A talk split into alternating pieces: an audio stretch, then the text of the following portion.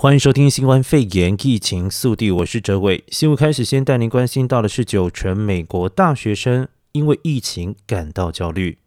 新冠肺炎疫情不仅对一般人造成身体健康的威胁，对大学生来说更造成了庞大的心理压力。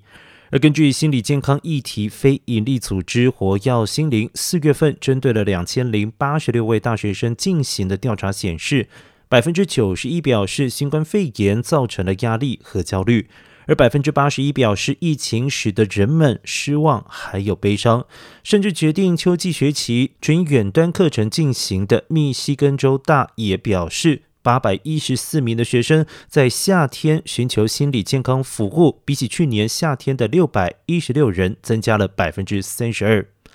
活跃心灵的执行长表示，专家预期会有第二波冲击，也就是心理健康。他也认为学校应该负起责任，对学生的心理状况要给予协助。而疫情使得大学生更加忧郁，加上财务状况不稳定，导致心理健康问题可能会更加的剧烈。纽约的疫情降温，不过葛摩认为纽约食堂还不到恢复的时候。纽约市的餐馆仍然禁止堂食，只允许外卖，还有户外用餐。何时开放，遥遥无期。不过，新泽西州即将恢复餐馆室内用餐。纽约州长葛摩三十一号表示，这确实会削弱纽约市餐馆的竞争力，但目前仍然不到恢复的时候。他知道这对纽约市的餐馆来说不是个好消息，但州府希望通过监测即将到来的劳工节假期，还有校园返校后疫情发展的情况，再决定何时恢复纽约市的餐馆室内堂食。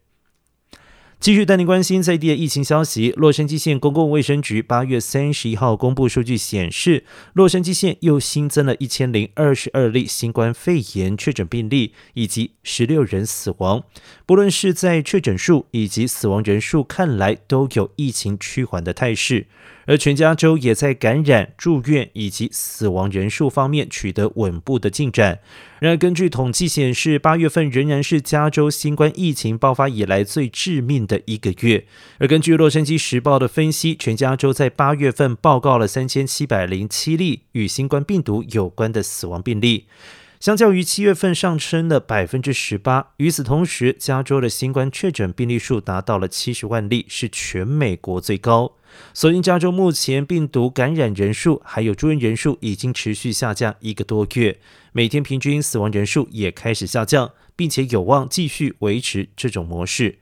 而加州的新冠肺炎住院人数在七月下旬达到了高峰，多达七千一百七十名患者住院，而到了八月份，住院人数稳步的下降，本周大约有三千九百四十人住院，是从六月中旬以来的最低数据，与两周前相比下降了百分之二十二。洛杉矶县公共卫生官员戴维斯表示，洛县新冠病毒检测的阳性率在本周降到了百分之五，是从五月中旬以来最低的水平，而病毒检测阳性率仍然是病毒是否广泛传播的关键指标。再来带您关心到的是南加州低价位房产七月份销售价量上升。今年三月以来，新冠肺炎疫情爆发的，造成全美商业还有经济跌入谷底，房地产市场销售也一度陷入停滞。居家隔离政策以及对感染病毒风险的担心，看房买房者望而却步，许多卖家将房屋撤出市场。波兰，加州房地产经纪以及地产投资人指出，七月份的房屋销售情况似乎有好转。南加州住房市场显示出升温的迹象，尤其是一百万元以内的低价位房屋销售量不降反升。而根据知名的地产网站统计，从四月以后，房屋挂牌销售数量一直在上升，但是六月份南加一些地区的房屋销售额创下了历史新低，比起去年同期下降了百分之十五点二。五月份的交易量同比下降了百分之四十五，四月份则是下降了百分之三十一点五。但随着经济的重新开放，超低贷款利率政策下，买家重新进入了房屋交易市场。房地美的数据显示，三十年固定利率抵押贷款的平均利息率有史以来首次降到了百分之三以下，近期为百分之三点零一，远低于上年同期的百分之三点七五。再来带您关注到的是，禽肉加工厂爆发百人染疫，勒令停业六天。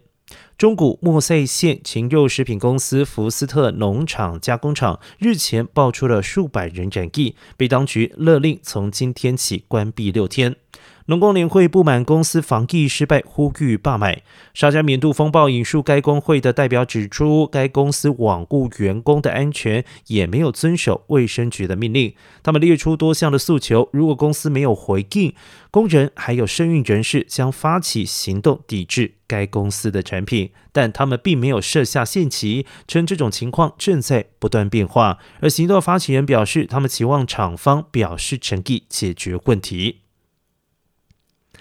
紧接着带您关心到的是国际的消息，疫情加剧的贫穷的问题，恐怕使得亚洲的童婚问题恶化。新冠肺炎疫情让亚洲许多家庭陷入困境，成千上万的女孩被迫嫁为人妇。维权人士警告，数年来的努力可能前功尽弃。根据法新社的报道，从印尼群岛、印度、巴基斯坦到越南的传统社区，同婚的问题相当普遍。但随着慈善机构鼓励女性接受教育还有医疗服务之后，同婚有下降的趋势。而专家表示，如今这场疫情导致大规模失业，许多家庭难以温饱。国际非政府的组织“女孩不是新娘”亚洲计划负责人吉哈表示，这可能让我们过去十年的一切努力。都可能付诸流水。吉哈补充说明，同婚在性别不平等与父权结构的社会根深蒂固，而疫情时代让问题雪上加霜。贫穷、缺乏教育，还有不安全感，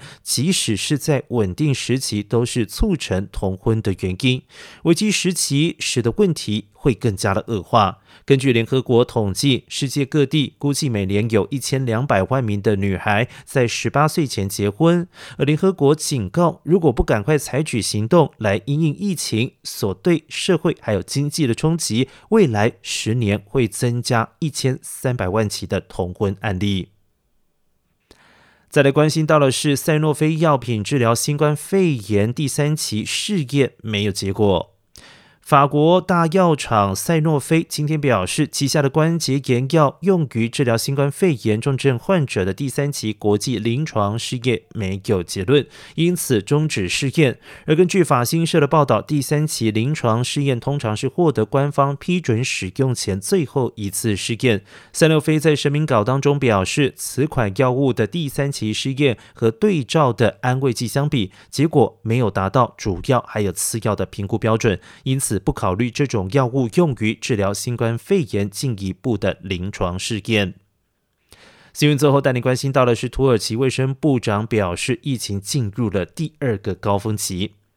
土耳其卫生部长克扎表示，境内首波的新冠肺炎疫情进入第二个高峰期，部分区域的新增病例数比起其他地区更快。克扎告诉清政府的土耳其语自由日报，七月底八月初宰牲节期间，民众往来频繁，新冠肺炎新增病例随之激增。他表示，婚礼也是造成新增病例攀升的主要原因之一。克扎表示，出席婚礼的宾客密切接触数个小时，提供病毒散播的场所，这是为何要对婚礼实施限制的原因。而数个省最近对社交场合设限。包括了对婚礼和订婚仪式，例如针对婚礼可以进行多久进行限制。而目前土耳其全国医院占床率为百分之四十七，加护病房占床率为百分之六十。科长强调，土耳其有足够的医疗能量因应新增病例。而土耳其卫生部八月三十一号通报新增一千五百八十七例的新冠肺炎确诊病例，还有四十四人死亡。而两个数字分别是七十八天以及一百零七天以来新高，累计病例数达到了二十七万一百三十三例，六千三百七十人病故。好的，休息一下，待会回到节目现场，欢迎继续收听《亲子一起来》。